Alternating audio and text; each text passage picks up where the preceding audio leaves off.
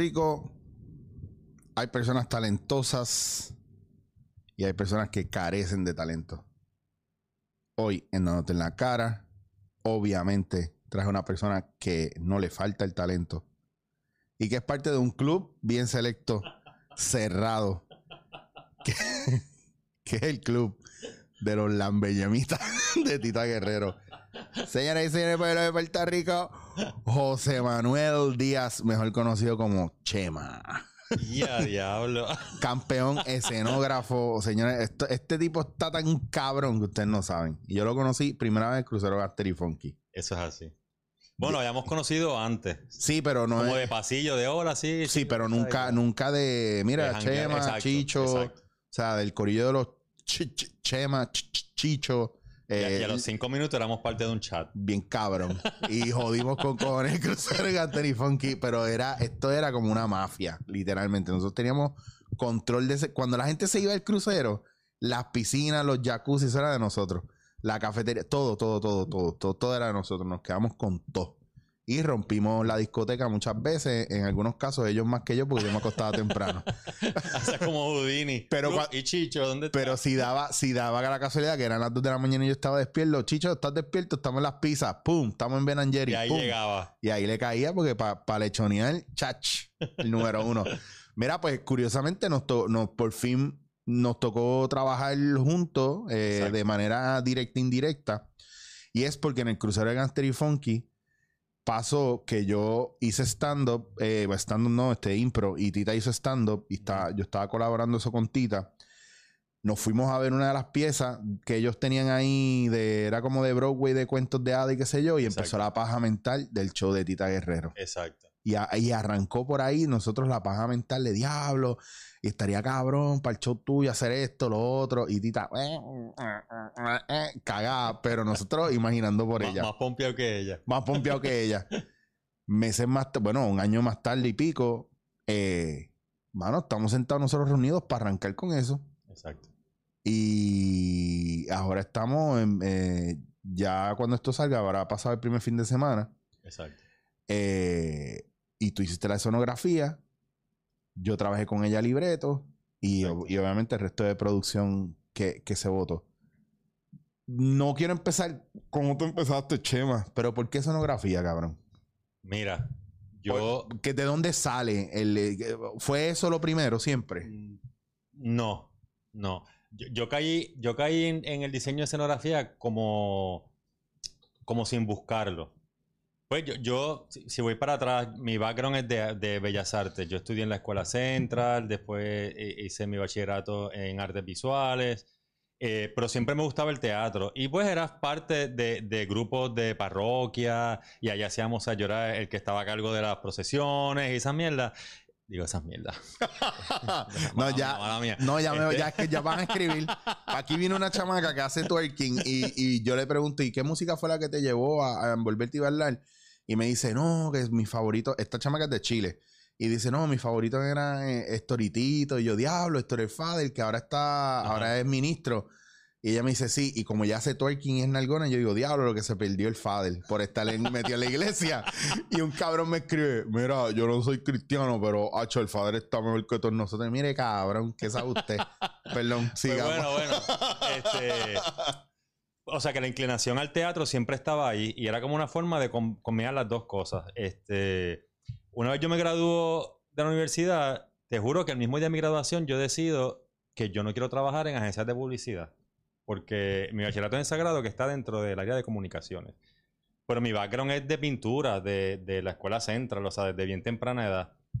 ¿Qué pasa? Mientras estaba en Sagrado estudiando, empecé trabajando en teatro eh, por la experiencia que tenía en las cosas que hacía en mis grupos de jóvenes, eh, haciendo maquillaje de teatro. Eso fue lo primero que yo empecé haciendo. O sea, no maquillaje Wow. así como el que hace Brian. No, no, pero... Maquillaje como de, qué sé yo, leones, eh, eh, payasos, es- esas cosas de infantiles y ese tipo de cosas. Bueno, para hacerte el cuento largo, que es largo, pero te lo voy a tratar de hacer corto. eh, una vez me graduó, eh, decido entonces hacer mi bachillerato en drama. Originalmente yo quería ser actor. Pero luego en el proceso me di cuenta que tú haces así, sacudes y salen 20 actores buenos desempleados. Bien cabrón. Sin embargo, no había tanta gente interesada en esa área del diseño. Y pues como que de alguna manera me, me fueron metiendo ahí. Y, y, fui encontrando ese espacio que hoy por hoy me gusta. Yo respeto un montón el trabajo de los actores y, y está cabrón porque en las horas que le tienen que meter está heavy. No, y tú, has, y tú, has, vivido procesos con actores y de actores. Gracias a Dios, yo trabajo con todo el mundo en este país y he visto miles de procesos, miles de directores diferentes. Y, y, los actores sufren ese proceso también. Yo sufro mi proceso, pero desde otra manera. Yo puedo trabajar y diseñar eh, cuatro obras a la vez. Y lo, y lo, hemos hecho porque es la única forma de vivir así claro, en este país. En este país. Pero un actor no puede estar en dos salas de teatro a la misma vez. O sea, a lo mejor está en una y ensayando tres más, pero no necesariamente a la misma vez. Este Cuento largo, corto, como te dije ahorita, pues ahí fue que fue encontrando el nicho. Entonces, pues, obviamente, yo fui abandonando la idea de ser actor. Hoy por hoy yo no sé decir si era bueno o malo, porque nunca tuve ese break, pero, pero poco a poco me fui validando como diseñador. He diseñado vestuario, he diseñado escenografía, pues, pero poco a poco también, pues surgía que te van encasillando un poco en, en la escenografía, en el caso mío. He diseñado vestuario y lo sigo haciendo, pero, pero soy conocido más como escenografía y utilería. Y así fue como caí de ella y así fue como quedé. Hasta que entonces, al día de hoy, eh, estoy entre Puerto Rico y Chicago. Es que eso te iba a preguntar, que ahí tú tienes una faceta que estás en Chicago. Incluso estás dando clase también en, en, algún momento. Mira, llegó un momento dado en que, en que yo decía, eh, esto es una carrera que en algún momento dado se va a acabar porque van a surgir nuevos grupos de teatro, van a surgir nuevos diseñadores y poco a poco pues la gente va trabajando con sus corillos y eso es ley de vida. Y yo ya ya empezaba a ver también que el teatro va cambiando. Honestamente cada vez aquí se le da menos importancia a ese trabajo de diseño. Eh, si cualquiera que ponga tres tablas se llama escenógrafo como cualquiera que se para en el escenario y dice que es actor. Claro. Eh, y empecé entonces a tener la inquietud de, de qué otra cosa yo quería hacer. Y entonces me, me, despertó bien fuerte la inquietud de ser profesor. Ya yo había dado clases en la escuela central donde yo estudié. Ya yo, ya yo estuve seis años dando clases allí en escuela superior. Wow. Eh, eso me lleva entonces a empezar a considerar la posibilidad de irme a hacer la maestría. Y pues por cosas de la vida terminé en la Universidad de Illinois. Allí estuve tres años ya teniendo una carrera aquí, fue una decisión bien brutal. Es jodido, es jodido. Porque tú dices, me voy a ir, yo me fui hasta los 38 años, ya con una carrera, es, me voy a ir, se van a olvidar de que yo existo, va otra gente, van a llenar el boquete y me regreso porque el plan siempre fue regresar. Claro. Pero la inquietud era ser profesor, yo quería ser profesor. Eh, obviamente en ese proceso, pues aquí las universidades que tienen programas de teatro no son todas, las plazas no están siempre disponibles. No, y no, y no hay espacio, por ejemplo, o sea, yo me acuerdo que el, el downfall de Sagrado cuando nosotros hacíamos teatro o cogíamos clase era que tenía que venir Tony Fernández de la Yupi a dar una clase de, de, iluminación. De iluminación. Eh, José John Park venía por escenografía, pero tuvo que dar maquillaje en algún momento y él ponerse las pilas para que, que el programa no se quedara corto. Exacto. Entonces, porque realmente no había gente para dar eso, esas clases. Pero en el momento en que yo me gradúo, pues ya aquí no hay plaza. Entonces ahí es donde empiezo yo a, a ver qué voy a hacer. Por otro lado, mientras estuve mis tres años de maestría, mi, mi programa era un programa de, de, tres años. La universidad me permitió seguir viniendo aquí a trabajar. Ah, cool. Y yo durante el semestre venía tres, cuatro veces, tres veces a, a trabajar. En el, en el verano trabajaba, en diciembre trabajaba. Y, y me, eso me mantuvo válido, o sea, me validaba, me validaba aquí en, en, Puerto Rico. Pero entonces ya había empezado a hacer algunos trabajitos allá y la realidad es, digo, no digo trabajitos, trabajos allá. Y la realidad es que la forma en que está, déjame si me sale la palabra correcta, industrializado el teatro en, en Estados Unidos es muy distinto a como nosotros. No es mejor ni peor, es distinto. Es distinto. Es distinto. Bueno, entonces cada área tiene como su, su, grupo de personas expertas en esa área, sus constructores, sus pintores. Aquí tenemos grandes pintores, grandes constructores, pero tampoco es un área que se ha ido cultivando en las universidades. Nuestros programas de teatro están dirigidos a actores y directores, en todo caso, principalmente actores.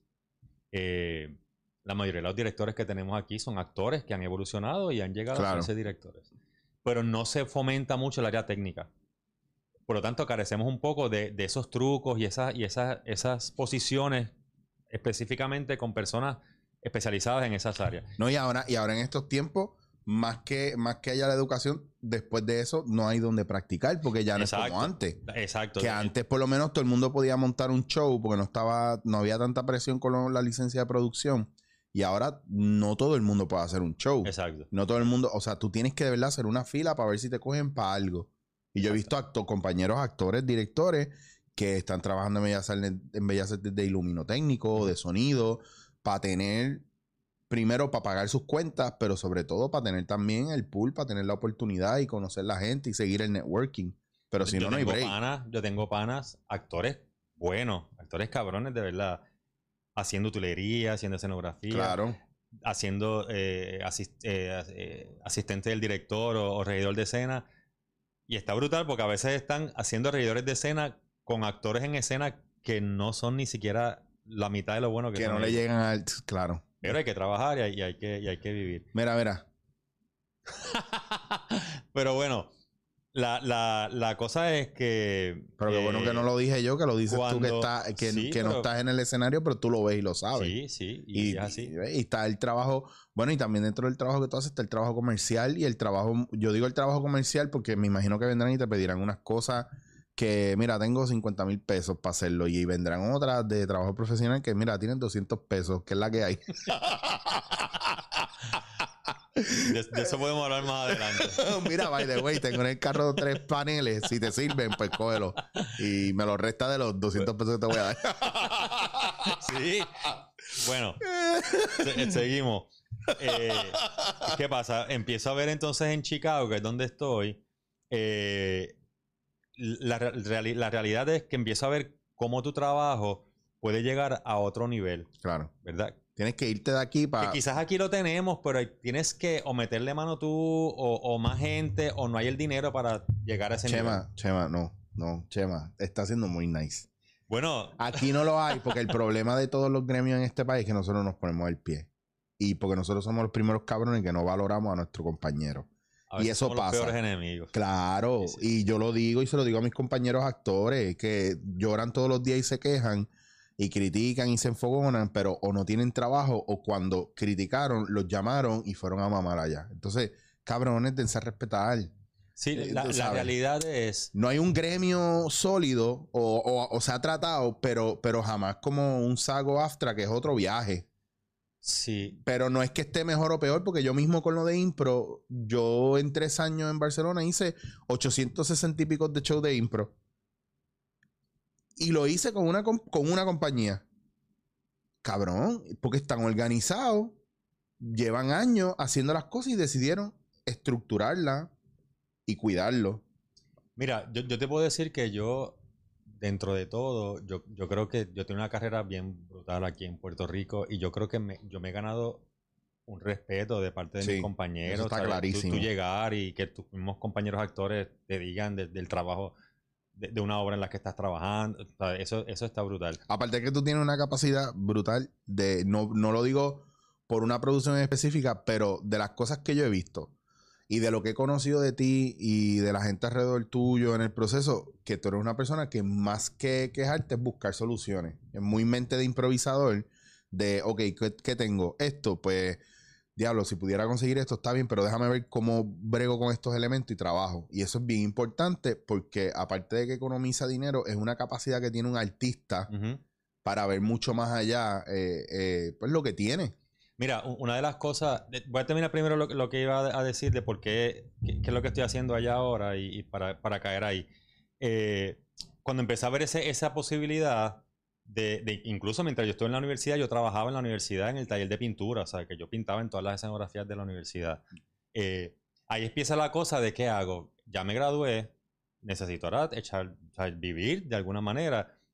Pero entonces empecé a seguir yendo viniendo aquí a Puerto Rico, volví allá hacia una obra, venía aquí, hice una película y por ahí siguieron subiendo otras oportunidades. Al cabo de un año surge una plaza disponible en la universidad donde yo estudié y me llaman, obviamente no me llamaron y me dieron el trabajo, tuve que solicitar y entrevistar Claro. y todo. Y desde hace dos años estoy dando clases, pero como es una universidad de research, y en el teatro ese es nuestro research, el trabajo que hacemos en la calle, pues nos- me permiten seguir viniendo y por eso estoy aquí ahora, vine a hacer el show de Tita y, y qué sé yo. Ahora, para caer en lo que tú dices, nosotros aquí hacemos de tripas corazones. Tú sabes que aquí nosotros hacemos un musical que entra el lunes a sala y viernes está estrenándose. Allá, allá tú te vas y tienes dos semanas mínimo y tienes ensayos técnicos solo y haces previews y se arreglan y aquí vamos ahí y yo de verdad que el trabajo que hacemos la gente de teatro en Puerto Rico está cabrón y se lo echamos, yo se lo echo a cualquiera. Eh, ese background que yo tenía de aquí me ayudó un montón allá a eso que tú dices Qué bueno que lo a dices. solucionar cosas Claro. rápido. Que mientras mis compañeros estaban todavía midiendo ahí. Cada loseta un pie un pie, nosotros creamos una tabla, hacemos el cuadro y lo vamos transponiendo y llega y, y más rápido. Este, aprendí un montón allá, Claro. pero también yo sé que yo le decía a todo el mundo cuando venía y me decía, ¿cómo te va? Yo, bueno, yo tenía tres folders. El de lo que yo estaba aportando allá, el de las cosas que yo no tenía idea cómo hacer y aprendí, y el folder donde ponía las cositas que yo hacía de una manera y descubrí otra forma de hacerla. Wow. Entonces yo ahora tengo como ese banco de cosas donde, de donde voy a coger cada vez que tengo que hacer algo. Nos pasa ahora, por ejemplo, por usar de ejemplo el show de Tita, este, pues mira, la realidad es que aquí los presupuestos son limitados siempre, ¿sabes? No, mm, la producción con el presupuesto más alto es, es un presupuesto limitado, ¿no? Sí. Pues porque los materiales son caros, vienen, los materiales acá son más caros que allá porque bien, hay que, pues... pues, Sí, esa hay que, la mayoría van a venir de afuera y va a ser más caro el precio. Pero entonces cuando yo veo lo que, que- lo que estamos proponiendo y yo decía, esto va a salirse del presupuesto, pues yo empiezo a gustar, ah, pues mira, en vez de madera hacemos esto tela, pues, pues, ¿quién lo va a hacer? Pues me va a tocar hacerlo a mí. Pero entonces para poderlo lograr, pues, pues, ya, pues yo lo hago. Entonces ahora tienen que esperar que yo llegue, pero yo lo hago. Yo lo voy a resolver, pero yo lo hago. Y, y, y esa, y esto lo voy a decir eh, sin que suene a falsa modestia, ¿verdad? Eh, Te puedes dar la esa pata. capacidad de poder coger y decir, bueno, en vez de madera vamos a usar cartón. Mira, me pasó hace un par de meses atrás en el Festival de la Comedia. Me llaman a hacer una escenografía. Y, y yo digo, mira, eh, en ese mismo momento yo estaba trabajando con la escenografía de la Casa Sin Papel. Mm. Yo digo, es la misma fecha, yo voy a estar en Puerto Rico, pero yo no puedo estar ahí full. Pero vamos a llamar a esta otra persona que la pueda construir. Yo te hago el diseño, yo le, hago una, le hice una maqueta, le hice todo. Vamos a hacerla en cartón, porque el presupuesto era bien limitado. Y, mano, y quedó que tú la ves y nadie dice que eso era planchas de cartón. Y de verdad que tú la veías y parecía un set de televisión porque era, una, era como una novela. Era la obra de Amor en el Platanal, una comedia. Y, mano, y todo el mundo decía, mira, se parecía, nadie decía que eso era un material tan, tan ligero y tan barato como el cartón. Lo tienes que trabajar de otra manera, obviamente. Claro, pero si tienes. Pero hay posibilidades. Hay Claro. posibilidades. Es que, es que ese mayormente es el viaje. O sea, cuando yo estoy en Barcelona, el valor mío era la suma de todas esas cosas que yo había aprendido acá, pero que la- el camino allá me hizo poner en práctica. Y de repente, esta, esta falacia que tenemos, o este mito que tenemos en la cabeza, que todo lo de afuera es mejor, que yo llegué sintiéndome bien por debajo de todos mis compañeros catalanes, españoles, todo el que estaba ahí era mejor que yo, punto. Y de repente te das cuenta que tú tienes unas destrezas que te hacen igual o más valioso que los que están ahí. Pero hasta que no lo pones en práctica, y me atrevo a decir más valioso en un aspecto de que si tú eres una persona que tienes un solo valor y lo maximizas, tú eres una persona valiosa. Pues tú eres un, un máster de tu craft. Pero si tú eres una persona perezosa, si tú eres una persona que estás ahí viviendo del cuento, pues a eso yo me refiero. Y de repente lo que Tony me enseñó, Tony Fernández me enseñó de, iluminación que todavía a mí se me quedaba, yo lo puse en práctica, lo que me enseñó John Parr, lo que me enseñaron de sonido, lo que me enseñaron de bregar con el diseño de, escenografía, lo poquito que, me acuerdo, ¿me entiendes? Porque siempre ha sido la impro y el trabajo como actor. Y cuando vienes a ver, tú, uno no está tan mal. Y aquí es No. como es como es una guerrilla, este, vamos a tirar a lo loco ahí, pues ya tú te empiezas a organizar de una manera diferente. No a ver qué no hay, sino a ver cómo tú resuelves. ¿Por qué? Porque aquí todo el tiempo es, hay que resolver, eso es lo que hay. Que eso yo lo escucho todos los días en este medio. Otra, otra cosa es que, por ejemplo, te veo mirando los ojos. se- pues aquí, no, es que aquí- estoy, estoy aquí pensando tú, en lo que... aquí tú puedes decir lo que te dé la gana. No, o sea, no, no. Cabrón. No, Lo único yo que- sé, yo- no, no, lo que pasa es que pasa que estoy pensando que, que una de las de las cosas que yo creo que más daño nos ha hecho a nosotros también es que el trabajo como es tan limitado, eh, y yo pienso que aquí hay trabajo para todo el mundo. Sí. O sea, Podría haber. yo no puedo hacerlo todo y no todo el mundo puede hacerlo todo. Pero, pues, pero todos tenemos que trabajar. De alguna manera, la gente como que se pelea el trabajo y qué sé No, yo. que la gente le dé gracias a Dios que yo tengo osteoartritis soy obeso mórbido, porque si no yo trabajaría más. Que Estuviera robando lo que hizo todo el mundo, estoy pegado. Cacho, y, y ahora con, con esa aparición estelar en el show de Tita. Calla, calla. Mira, eh, Chacho, con eso, chao, me retiro. pero, pero a veces. mira, mira, mira, mira. Ay, Este- cara. No, no, a veces hasta no, nos peleamos y, y yo digo, mira, que hay trabajo para todo el mundo. Sí. Yo trato de ver el teatro, el, el de todo el mundo, cuando estoy aquí o cuando estoy allá. Trato de ver todo, bueno o malo, y de todo uno va a aprender. Este, y yo pienso que, que si nos pusiéramos todos más, entendiéramos primero que el teatro es colaboración. Full. El- si yo quisiera hacer, hablar de mi escenografía como que es mi proyecto, pues paso pinto y, y hago una pintura y ya. Pero el teatro se va a nutrir de, de- de- de lo que dice el vestuarista, lo que dice el diseñador de iluminación, de lo que dice, es- lo que dice un el director. de manos que tienen un task diferente y lo ponen al servicio de la pieza completa. Mira, con, con este show de Tita se dio una cosa bien brutal. Y era que al final, después de los ensayos, nos quedábamos los diseñadores cuadrando. Mira, ¿qué tú crees? No, esto no está funcionando, vamos a ajustarlo. Y hasta el día antes estábamos haciendo cambios. No, esta, esta hay que cambiarla, esto tiene que ser en otro momento. Vamos a cambiarle que suba esta vara, que baje. Porque nada está escrito en piedra. Y está cabrón porque ustedes están haciendo eso allá, nos dan un feedback, pero nosotros estamos acá bregando la parte de libreto, texto, de también ver, mira, pues cómo podemos mejorar eh, tal cosa para que ellos puedan hacer esto. O sea, hay una cuestión estratégica, hay una coreografía técnica que incluye al actor que está activo en, en la parte de dirección y de texto, porque yo no estoy dirigiendo la pieza, pero a mí Bando y yo hablábamos mucho. Claro. Y Tita y yo nos sentamos a escribir y es como yo le digo a Tita, o sea, yo, yo te sirvo no escribiéndote el guion, es sentándome contigo a verte a Exacto. ti escribir el guion y, y guiándote en el proceso. Mira, una de las cosas que, que, que no todo el mundo entiende, por, por ejemplo, en, en una de esas reuniones, eh, uno de los diseñadores me dice, "Ay, pero tú estás tomando notas de dirección y dándole notas a Miguel de dirección. Le dije, bueno, no, es que primero que, que somos colaboradores, primero.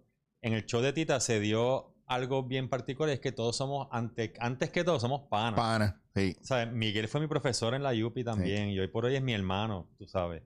Eh, Tita la conozco de hace mil años. Yo trabajé en el otro show de Tita también. Este.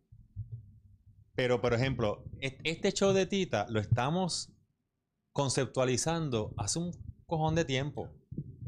Yo no sabía exactamente lo que queríamos ni lo que Tita quería, pero ya esto se venía como cuajando. En el proceso este, entras tú, entró Camila, entra Miguel, esa venta. Y el proceso va creciendo y va evolucionando, ¿sabes? Si nos ponemos con el ego de que no, esto fue lo que se creó, el proyecto no va a evolucionar ni no, no va a llegar a donde llegó. No.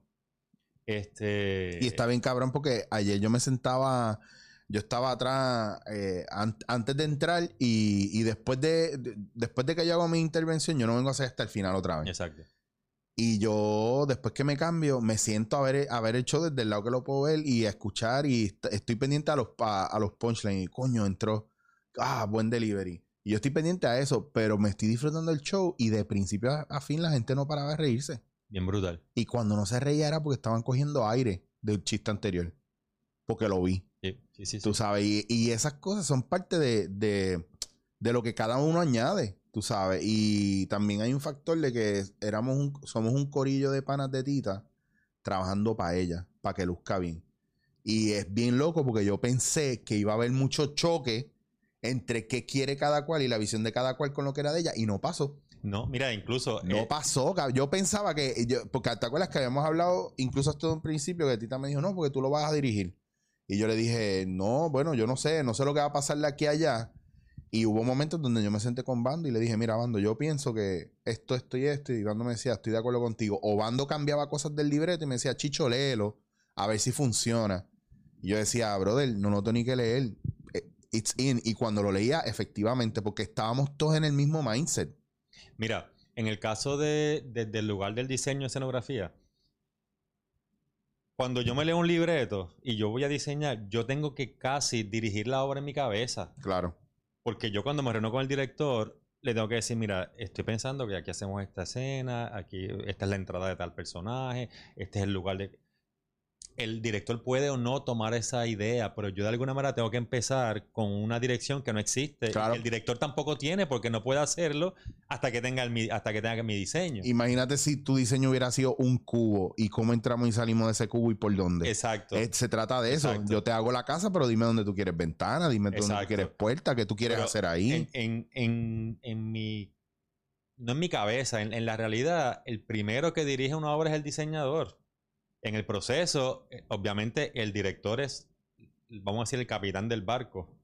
Eh, y tú tienes que ir haciendo ajustes para llegar ahí en ese happy medium, pero toda esa estética es responsabilidad tuya. Sí, pero también es porque la visión del director también está un poco trillada, porque la gente, la gente ha trillado un poco lo que es el trabajo de dirección. El trabajo de dirección es otra cosa que es eso, encaminar y dirigir, pero no, no te, el director no se puede meter por es interpretar hasta cierto punto, pero hay unos procesos en los cuales no se puede meter, incluso se mete demasiado a veces en la manera en que el actor ejecuta.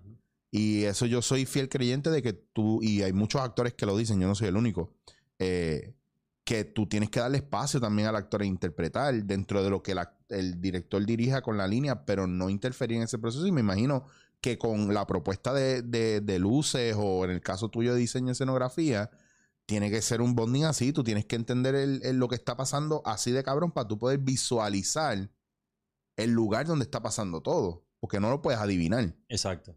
Y ese, Y, incluso cuando tú lo terminas, yo me imagino que el director también tiene que decir, ah, bueno, si esto no puedo hacerlo aquí, lo voy a cambiar para acá. Porque esa es la visión del director. No es lo que él diga, sino cómo él ahora encamina el proceso de la pieza. El director debe, que yo imagino que así debe ser con el actor también. El director puede identificar el problema en mi caso, a mí, a mí no me gusta que el director me diga, ¿sabes qué? Yo quisiera que me pongas esta puerta aquí, esta pared acá, porque me estás, me estás resolviendo el problema de diseño. Dime cuál es el problema de diseño y yo te propongo una, alternativa. Claro. A mí me corresponde buscar esa alternativa como en el caso de los actores, el director debería decirle, mira, esto no está funcionando, búscalo por acá, pero el actor tiene que encontrarlo. Claro. Es el actor, ah, claro, no es que el actor, el director no lo va a ayudar, no, no, no. El director puede decirme, ¿sabes qué? Yo creo que si pongo esta puerta aquí y esta ventana acá, con eso a lo mejor lo solucionamos, chequéalo. Y, y esos procesos cuando, con directores así son brutales, porque es realmente cuando el, director está permitiendo que el diseñador colabore. Claro. Y que sea un colaborador. Eh, yo, yo, he estado con directores que te dicen, tú eres el experto en esto, tú, o al de vestuario. Ustedes son los, que, los expertos en esto. Yo te propongo lo que yo quiero como director y como la cabeza del proyecto pero tráeme tú la solución. Desde, tu trinchera de diseñador o, de luces o de vestuario, lo que sea. Eh, y esos procesos así son para mí los mejores. Cuando me canso de ese proceso, pues cojo un canvas y empiezo a pintar. Y ese es para mí y nadie me dice si está bien o está mal porque es lo que yo quiero hacer. Lo que me sale el forro, como diría Tita. Ay, que este... pero, pero a la larga, dentro del proceso, uno, uno lo pasa bien. Sí. Hay unos momentos que son jodidos, pero, pero es parte, yo creo que es parte importante. No hay forma de hacer esto aquí en Puerto Rico sino, sin coger un cantazo heavy. Porque por chavos no es. No.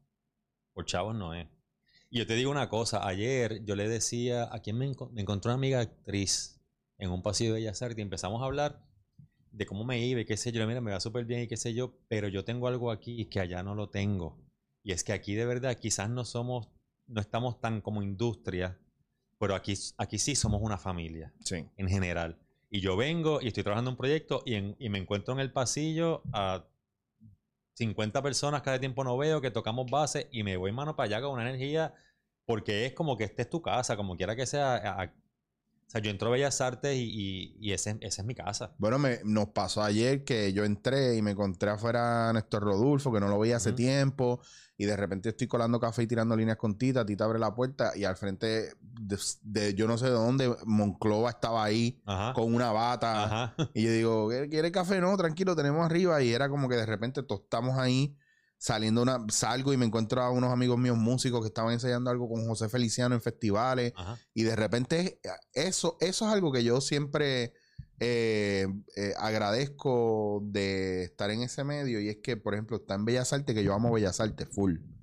Y yo entro y me empiezo a encontrar a todos estos compañeros y cuando estamos haciendo ensayos, está todo el mundo ensayando y eso está cool y yo veo tanta gente trabajando y digo, coño, mano, esto, aquí tiene que haber más de esto. Mira, el, el- antes de yo llegar para trabajar el show de Tita, teníamos un problema con el... No un problema. eh, había una situación con la pintura para el piso. Algo, pues no, voy a entrar en detalle, pero no, no- no es- no es importante. La cosa es que el, el- por el tema llegó hasta el gerente general de Bellas Artes.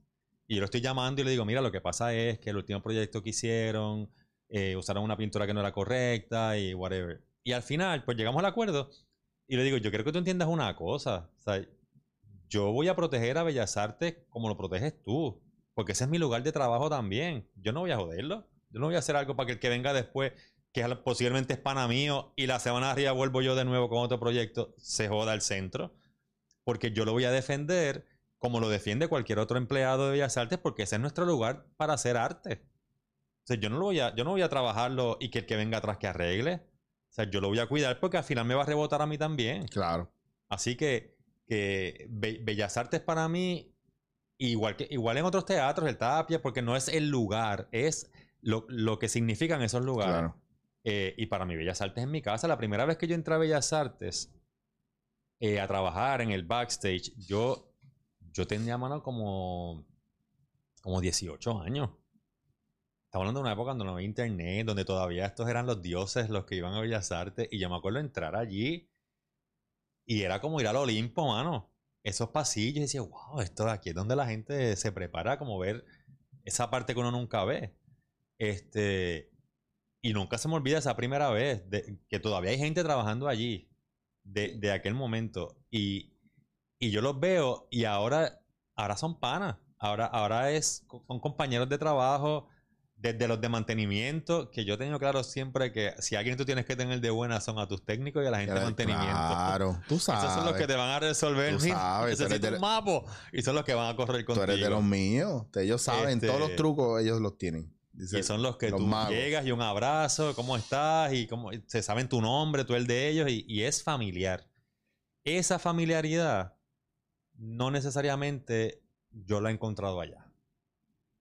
So- incluso con los actores, allá estamos todos los diseñadores, todos acá, qué sé yo. Puede ser que tengamos cierta interacción con los actores, pero no se da como se da aquí. Que es familiar, familiar de verdad. Y yo te puedo decir, yo puedo sentirme súper bendecido, mano, que yo he trabajado con todo el mundo en este país, con toda esta gente que yo veía de chamaco en televisión y yo los veía como que, wow, y de pronto hoy son panas y te ven, Chema, ¿cómo está? ¿Qué está? ¿Me entiendes? Eh, Es que es la, yo creo que estamos viviendo lo mismo. Pues yo, Tita, yo la veo hace años y yo no me imaginé, por ejemplo, en el caso de Tita, que yo iba a trabajar con ella como estoy trabajando ahora. Pero también, si tú me hubieras dado esto hace cinco años, yo lo hubiera cagado. Full. Full. So, es como yo le decía a un pana. Yo estoy ahora mismo en el mejor momento de mi vida a nivel profesional. No es que hayan sido otros momentos peores, pero como al nivel que estoy trabajando, como estoy trabajando, la demanda que tengo y lo que estoy haciendo, que no es solamente frente a cámara o tirar unas líneas en un teatro, va, a- algo más profundo, entonces algo más técnico, algo más para enriquecer el proyecto de otra gente. Yo estaba, estaba hablando con Francis ahorita y le decía, estoy bien pompeado porque la gente, los que me están llamando, que yo admiro mucho, me quieren ahí porque saben que yo puedo reforzar lo que ellos tienen. Y eso, y eso, y eso tú lo haces cuando tú. Esto me acuerda cuando yo era el chamaquito que era de los 20 nenes que estaban en la calle, íbamos a jugar básquet y a lo mejor nunca me querían escoger en el equipo. Yo era o el último que escogían o el que se quedaba afuera. Y ahora de adulto, yo soy uno de los primeros que escogen. Y eso está cabrón, porque, pero también es, por ejemplo, como en el caso tuyo, tú te has destacado en lo tuyo, te fuiste a hacer lo tuyo afuera, creciste de otra manera, vienes con otro point of view, me ha pasado a mí, yo hice mi carrera afuera, yo no la hice aquí, pero eso a mí mucha gente no sabe quién yo soy. Dentro de la misma industria, ¿de dónde salió este? Tú sabes que también es importante, Chichón, no, no creerse la película. Bien cabrón, siempre, yo siempre digo eso, No creerte la película y no, y no olvidarte de dónde, de dónde uno viene. bien cabrón. Porque en el momento en que te crees la película, se, se, se jode todo y pierdes el norte. Sí, Este. Yo, yo, mira, yo me acuerdo, como te dije ahorita, yo empecé haciendo trabajo de maquillaje teatral y en un- el primer trabajo así grande que yo hice, me llama eh, José Calderas a hacer una producción de El cartero de Neruda, donde estaban Gladys Rodríguez, Axel Anderson, en paz descanse, Wow. haciendo de Neruda, Yamaris La Torre, Néstor Concepción, toda esta gente que yo veía y yo, wow, tú sabes, Gladys Rodríguez, Axel Anderson, que esto es, esto, ¿sabes? Gente de los, de los caballotes de verdad. Y yo me acuerdo lo que estaban haciendo en escena, ahí me tocó transformar incluso a Axel Anderson en, en Pablo Neruda. Yo estaba bien cagado. Pero salió y fue en el Teatro Tapi. De pronto la obra empieza y yo me quedo así solo en el camerino y yo digo, ¿y cómo, cómo yo llegué aquí? Bien cabrón. Te juro que me pasó que yo, ¿y cómo yo llegué aquí? Tan, tan cercano a esta gente que les estoy tocando su cara y, y ellos confiando en lo que yo estoy haciendo, satisfechos porque me lo dejaban saber. E, Y, y, y te juro, y ese cómo yo llegué aquí, todavía hoy a veces me lo pregunto. Eh, Y yo digo, pero ¿y cómo yo llegué aquí? Pero, pero me gusta seguir pensando aquí, seguir pensando así, porque no quiero pensar que ya llegué. El día Claro. que yo piense que ya llegué, es como si estuviera pensando que ya no tengo más na- nada, más ningún lugar a donde ir, o más ningún lugar a donde crecer. sí. Y yo creo que todavía ahí me faltan, todavía yo veo obras de otros compañeros, obras de otros lugares, o voy a Broadway, o en una universidad, y digo, ya lo que cabrón les quedó eso, ¿cómo lo hicieron? Mm. Bueno, yo voy a las filas en Disney, estoy tocando todo, y, y, y si es madera, si es fiberglass, y me acerco y todo, no- "Ah, mira, esto es ¿Y pintado. tú no tienes el, el Disney Plus? ¿Es que se llama? ¿Tú no? no, no lo tengo, no lo tengo. Cabrón, oye lo que te voy a decir. Por favor. Aunque sea por un mes, Págalo. págalo. maceta. Y, oye, pero oye lo que te voy a decir. Chequéate la serie de ellos de Imagineers. Ok. De cómo se creó, la gente que estuvo detrás, los pormenores, los diseños, los colores, los, todos, los, es, todos los artistas que son la cabeza de lo que es Disney ahora. Desde que empezó con Walt Disney hasta que se muere y cómo y, y es Y lo increíble. congelan y lo congelan. Es- enseñan cuando hace y se queda frisado así y Boba Fett se lo lleva. Mira, pero está bien cabrón porque incluso eh, in- uno de ellos dice cuando Walt Disney se muere, uno de ellos dice, está cabrón porque él se murió y, y ahora sí se jode la cosa porque ahora nos vamos a dar cuenta cuánto trabajo nuestro lo hacía él. Y era bien cabrón porque el tipo era una máquina de, de pompear a la gente y de envolverte para que tú lo hicieras y tú sabes que tú lo puedes hacer porque tú eres el mejor. Y los cabrones venían con esos diseños y, y la manera en la que revolucionaron el arte en todos los sentidos y todas cosas que tenían que ver de ingeniería y de diseño. Está cabrón. Y yo que no soy diseñador y yo que no soy ingeniero, que yo soy, mi parte es actuación, pero me encanta todo lo que está behind the scenes. A mí me ha volado la cabeza y estoy por el primer capítulo. Ah, pero tengo que ver. Tienes que verlo, porque que está bien cabrón. Tú sabes que, que, por ejemplo, una de las cosas es que como la gente no conoce el trabajo que hay detrás de una obra de Mm. teatro, pues mucha gente no sabe todo lo que hay detrás. Claro. Y, y, y mucha gente no lo sabe, pero a veces... Deja ver cómo te puedo explicar. Está a poner la, la cabeza en orden. Porque lo que quiero decir es que hay momentos donde sí hay gente que lo sabe, pero no le da la importancia. A veces gente de nuestro mismo medio. Sí, sí. Por, por ejemplo, yo siempre digo que uno de los trabajos que menos la gente valora, incluso eh, eh, por- no por todos, pero por algunos profesionales de nuestra industria, es por ejemplo el trabajo del utilero. Claro. Que piensan que necesitas un vaso y es irte a traer el primer vaso que tienes de la casa. Y las veces que yo hacía utilería, yo podía recorrer todos los Capri, todos los Kmart, todos los, o todos los Salvation Army buscando el vaso que yo quería porque era el que iba con esa apuesta, con ese momento histórico, con, con todo eso. Para que te rías. Voy a hacer este. eh, ¿Sabes que Hay una. La escena de, de Dios que tiene el, el- el- el whisky en la mano. Yo le digo al utilero que no es utilero, que es un relleno. Ajá. no, no voy a dropear el nombre, porque no quiero joder. Pero le digo, el whisky tiene que ser un, un vaso de cristal corto, ancho y mayormente tiene diseño en el cristal porque es grueso. Exacto. Y ese es el vaso clásico de, de whisky, high-end, high class, qué sé yo. Ah, pues sí, yo voy a, yo voy y busco ahí en 1, 2, 3. Pues, espera, espera, tú no estás entendiendo. y por alguna razón, al otro día llega Miguel Bando y le dice al, utilero, no utilero que está ahí llenando pano, ok, el utilero, le dice, mira el vaso de whisky y dio la misma descripción que yo di.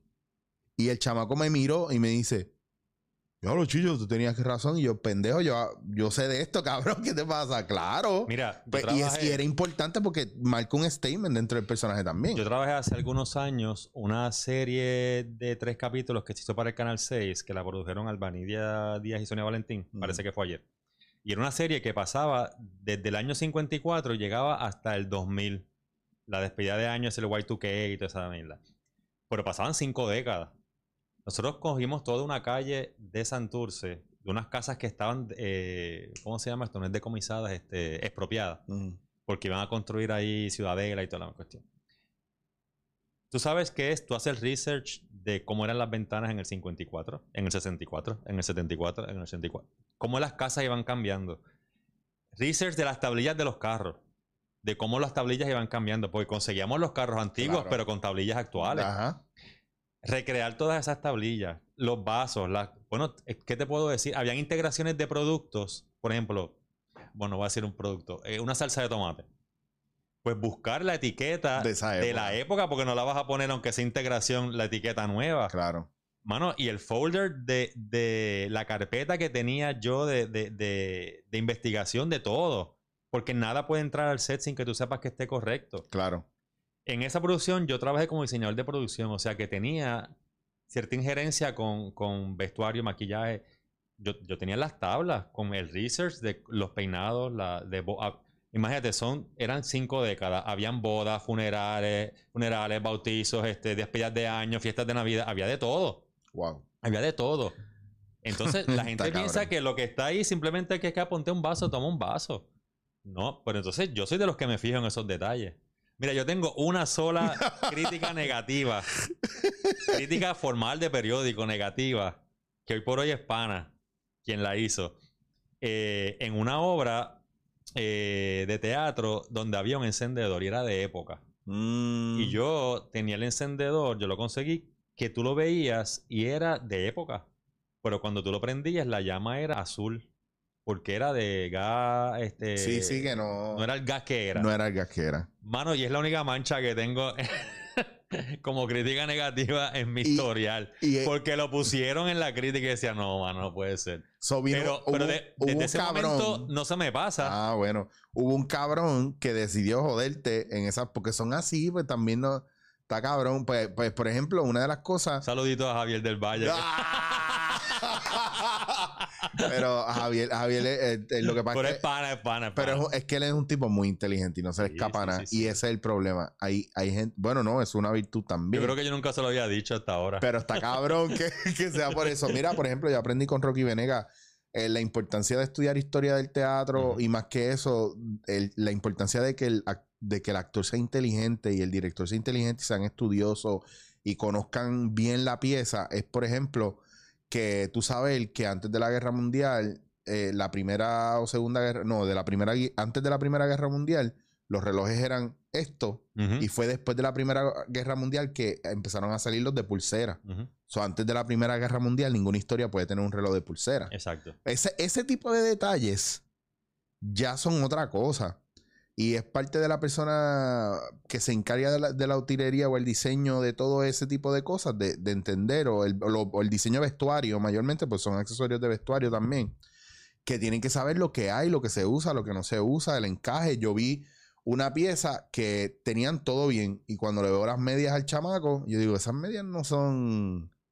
Eso no va ahí, pero obviamente yo no voy a joder por eso, pero hay elementos que, que no van y eso es lo que hace que tú también, ese es el juego de tú transportarte a esa época porque es recrear ese momento. Mira, y la gente tiene que entender, o tiene que saber, ¿no? Tiene que saber, o por lo menos para, para apreciar, que todo lo que está en escena ha sido pensado. Claro. Y por, por ejemplo, una, una lucha que yo tengo bien, que la tengo casi de bandera, es que a los diseñadores de vestuario, aunque la ropa eh, sea la obra contemporánea y vayan y la compren ya hecha, no son, déjame decirlo cerca, no son coordinadores de vestuario. El diseño eh, en una obra de teatro, el diseño, eh, como te digo, aunque tú no construyas la pieza, tú estás diseñando el vestuario, no estás diseñando la ropa. Tú no, estás, tú no eres diseñador de moda. es que tú estás diseñando cómo se ve ese personaje, qué color tiene, qué mood. Tú tienes que, o sea, aunque tú vayas y la compres, tú tienes que decir, este personaje está en este momento de su historia, le está pasando tal cosa. Mira, esta moda me, me funciona, pero tengo que pintarla de otro color. Claro. Lo- ¿sabes? Todo- aunque se manipule o aunque no lo manipules, tú estás creando el closet de ese personaje. Tú estás construyendo un personaje. Es un deambulante, le voy a poner una tichel y un pantalón Exacto. nuevo. Está- entonces tienes que comprarlo, envejecerlo, que se vea Claro. jodido. Pero no, no porque lo compres es coordinar. Yo a veces pienso que se utiliza el término coordinación, a veces hasta para pagarle menos. O a lo mejor simplemente es para decir, ¿sabes qué? Es que no estás diseñando, estás coordinando. No, no, no, no, no, no. Tú coordinas ropa para un catálogo. De, para Sí. un catálogo de, de- de una de Sears o de una tienda. Tú que lo pones que se vea bonito, pero tú no estás pensando en la psicología detrás del personaje. Pero es que esto es como decir que todos los niños que tienen una situación mental con lo que sea, ahora son todos autistas. Exacto. Y no, pero eso claro, fácil para salir de ellos rápido, empeparlo y nos fuimos. Pues lo mismo con mucha, mucha, muchos momentos dentro de lo que es el cine, la televisión. Eh, ah, no, él vino dos minutos, pues le voy a pagar 20 pesos porque él estuvo aquí dos minutos. Y, lo, y las tres horas de ensayo por 15 días corridos que yo estuve Exacto. viniendo. Exacto. Y los 15, 20 años que yo estuve preparándome para que tú puedas confiar en mí, para yo hacer esto. ¿Qué es la que hay? Exacto. Ah, pero que lo hace cualquiera. Ok, ponte a cualquiera. No funciona, no funciona, no funciona, no funciona. Viene uno, pum, funcionó. No lo puede hacer cualquiera. No, no lo puede hacer cualquiera. Entonces, esas son cosas de, de mano, de, de mezquinidad dentro de, para ahorrarse un peso y comprometer la calidad del producto. Exacto. Entonces, si tú me dices a mí que vamos a hacer un proyecto y esto es lo que hay de presupuesto, ¿cómo yo le puedo dar la mayor calidad con ese presupuesto? ¿O cómo yo le puedo dar la mayor calidad dándolo todo sin perder yo también? Entonces, ahí eso es una cosa que la gente no sabe y la gente también no entiende que porque uno haga teatro, cine o televisión, uno está en plan de caridad. Es nuestro trabajo. Mira, otra, otra cosa que es súper importante, y esto yo lo recalco a la gente más, jo- más joven que yo, porque todavía yo quiero, quiero considerarme joven. Cabrón, tú no llegas todavía a 40 años. Cabrón, sí. No llego a los 50, No, bueno, pero está bien, estamos ahí. son 45, son 45. Este, yo tuve la bendición o la suerte de que yo me tocó vivir eh, est- esta transición, o sea, yo, de la maquinilla a la computadora, vamos a decirlo así, de, de ver de que no había otra cosa que no fuera televisión, a que ahora todo está en internet. O sea, es- esas dos, eh, esas dos épocas, esas transiciones. Pero por eso mismo, eh, yo, yo siento un respeto brutal a los que estuvieron antes que yo. Claro. No solo como diseñadores, como actores también. O sea, yo ahorita mencioné aquí a Gladys Rodríguez, a Axel Anderson. Ojalá todo el mundo supiera de verdad quiénes son ellos, pero lo triste es que tenemos gente de teatro que no saben ni quiénes son. Porque no les... Y, y no estamos hablando de alguien que falleció. Bueno, Axel falleció. Gla- Gladys no. Y, está ¿sabes? relativamente joven eh, todavía y ágil.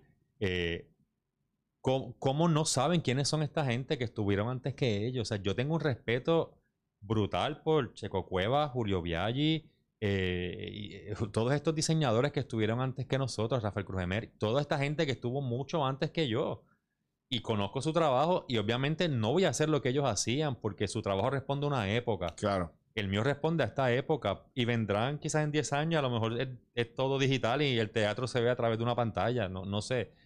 Pero, pero cada persona en su contexto tuvo algo que aportar y tiene que tener una influencia en el que viene después. Yo no llegué aquí porque Dios me iluminó y ya, ya el diseñador. Conocer lo que estuvieron antes que ti, antes que tú. A lo mismo, el cine tiene una influencia bien brutal en el teatro, porque el ojo del espectador ha cambiado. E- Eso que llamamos el spattering, que son esos puntitos de colores Sí. que, que tú ves ahí, que tienen una función, aparte de dar textura, ayudan a que la escenografía coja el color que es, entre mil otras razones. Pues ya eso no tiene que hacerse, tiene que hacerse, pero de otra manera, porque el público es- tiene su ojo entrenado a ese high definition que tú Bien de alguna cabrón. manera se lo tienes que dar en el teatro. Antes todo era bien flat, todo pintado, ahora quieren ver las cosas de verdad. Oye, pues, y lo mismo, así como tú lo dices, déjame hacer- antes de, de seguir con esto, voy a hacer una pausa, pero mínima. No para pararme de aquí, sino para decirle a la gente Si usted está viendo esto, usted puede ver en la cara de Chema que el sol le está dando bien cabrón en la cara. Sí, yo y, estoy aquí. y hay una cortina que yo puedo cerrar, pero no me da la gana de pararme porque tengo que brincarle al equipo Oye, la puedo completo. cerrar, pero mira, si estoy aquí. No, no, sí. pero ya, Mira, el este, tiro, este tiro está bien bonito también. Sí, ese está lindo. pero Está tengo- chulo. Estoy aquí así. Sí, pero te, te estás derritiendo ahí, no te vaya a dar un jerena. Mira. Entonces, lo que yo voy a hacer es hacer este. Cerrar la cortina. Bueno, podemos hacer eso o podemos ir resumiendo pa- porque ya va casi la hora y nos tenemos que ir para el teatro. Ah, de verdad. Ah, coño, pues Oye, dale, pero vamos, se nos ha ido- Vamos a rapear, vamos a pero rapear. se nos ha ido en nada. Y lo que te iba a decir es que así como pasa en lo que tú estabas hablando, eh, pasa mucho también en la, en la cuestión de la historia. Si la historia no, la gente quiere ahora más reality, más contemporáneo. Pues tú tienes que crear cosas que de vez en cuando tú tiras un glimpse de siglo de oro español, o tú te, tira- te tiraste un Lorca, o te tiras Shakespeare, lo que tú quieras. Pero no puedes dejar la- las piezas que son cotidianas relaciona- relacionadas a la cultura, a lo que está pasando ahora. Porque la gente está viviendo un mundo de no me importa el pasado, no me importa el futuro, quiero ver lo que está pasando ahora. Quiero el chisme de ahora. Mira, Y- por eso, por eso, por ejemplo, a mí, eh, yo res- respeto el trabajo también que hacen los dramaturgos que están escribiendo cosas de ahora. Por ejemplo, me viene a la cabeza, por ejemplo, obras que ha escrito Carlos Vega, Sí. que responden a lo que está pasando ahora en el momento en Claro. el país. Que, que está chévere que todavía hablemos de la carreta, que todavía hablemos, porque eso pasó y es parte de la historia y hay que saberlo. Pero, pero estamos haciendo obras de, de ahora, de la actualidad, que reflejan nuestra cotidianidad y que el teatro tiene una función bien, tiene varias funciones. El entretenimiento es una de ellas, pero el educar es otra. El educar, claro. Y, y te muestra un punto de vista. O sea, yo pienso que, que el teatro nos expone a, a- a- crecer también. Y es de verdad, es vivo.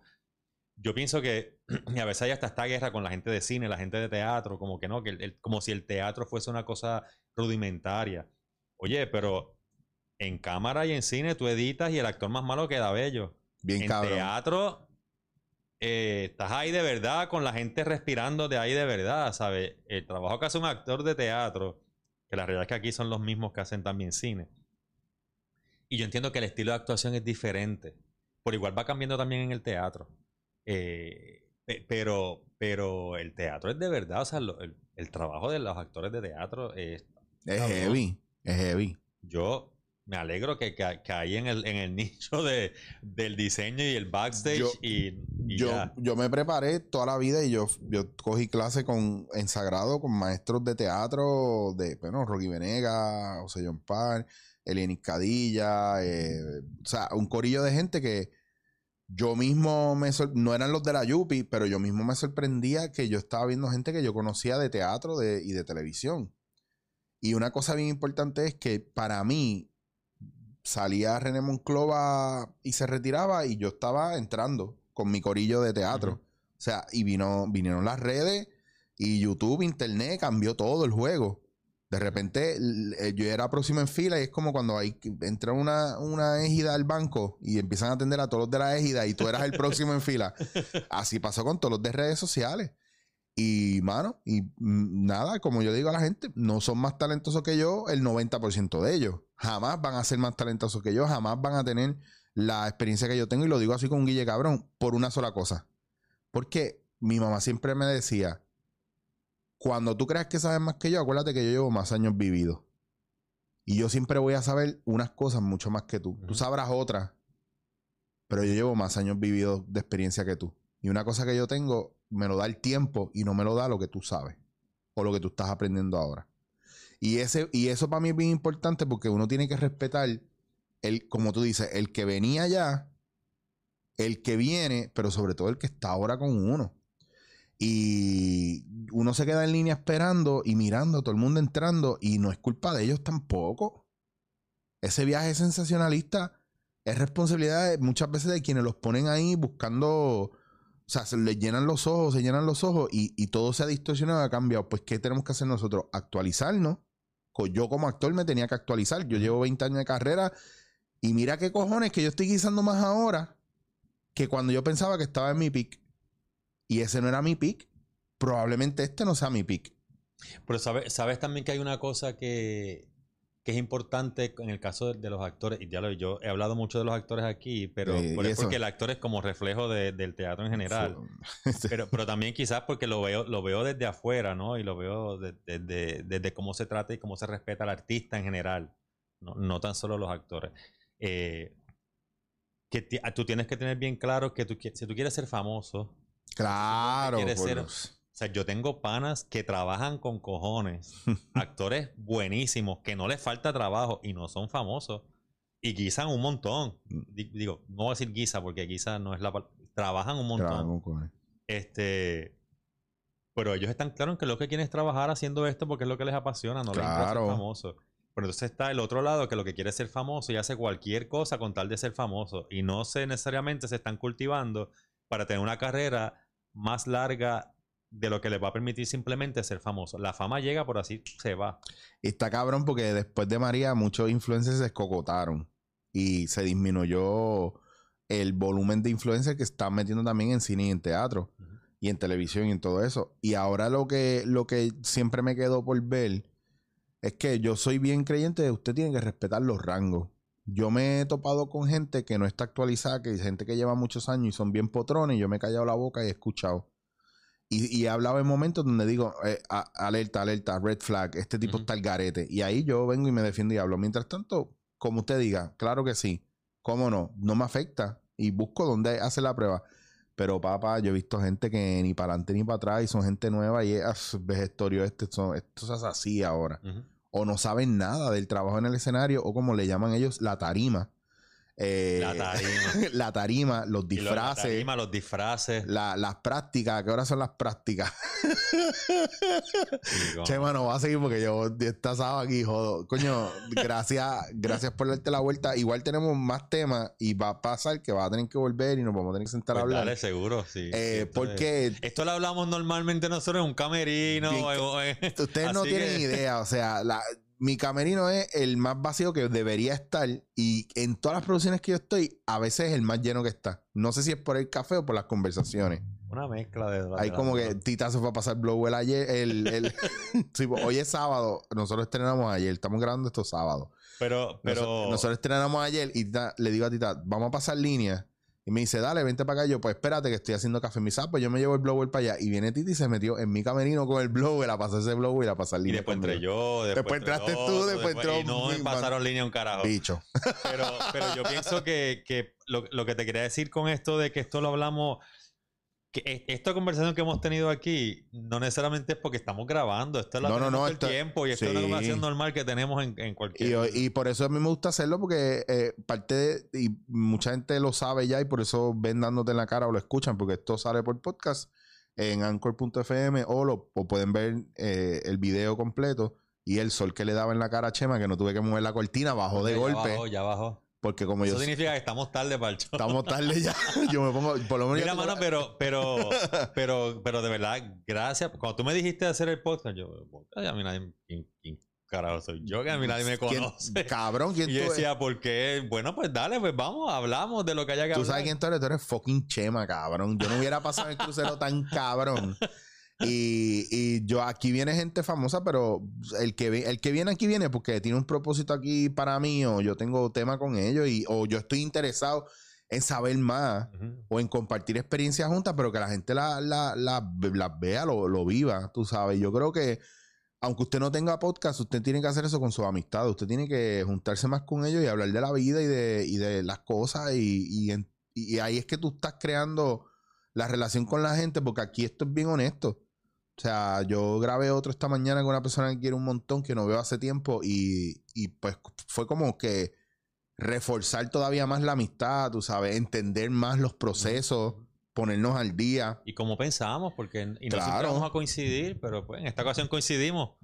Pero fíjate, usualmente coincidimos. usualmente coincidimos. Y, y a veces, y cuando no vamos a coincidir, tú me dices algo, yo digo, tienes razón, o yo te digo algo, tienes razón, pero no desvalida. Es como que, no, los dos estamos bien, lo que pasa es que tú lo haces desde este ángulo y yo desde este otro. Exacto, En una, para tú hacer una película, tú puedes usar muchas cámaras. exacto. Y dependiendo del ángulo, pues la escena te va a decir una cosa u otra, pero no significa que esté mal. Exacto. Igual las Significa dos que- quedan bien. Exacto. Ahí está, excepto si es Transform. Mira. no voy a decir nada porque eh, eh, El eh, Transform he sabe. trabajado, he trabajado con no, pero yo lo hago porque Transform sabe que yo lo voy a bajar el piso con. Mire, cabrón. Mire, cabrón. Mira, Chema. El hijo perdido. El hijo, uh, me- te hay una foto corriendo por ahí, él poniendo aquí, trata, aquí ofreciendo, ofreciéndole a Chicho millones de dólares para yo no sé qué carajo. Y pues nos encontramos los otros días para hablarle un proyecto. Y yo vengo y le, le escribo abajo, bueno, nada, gracias por la reunión, éxito para la próxima.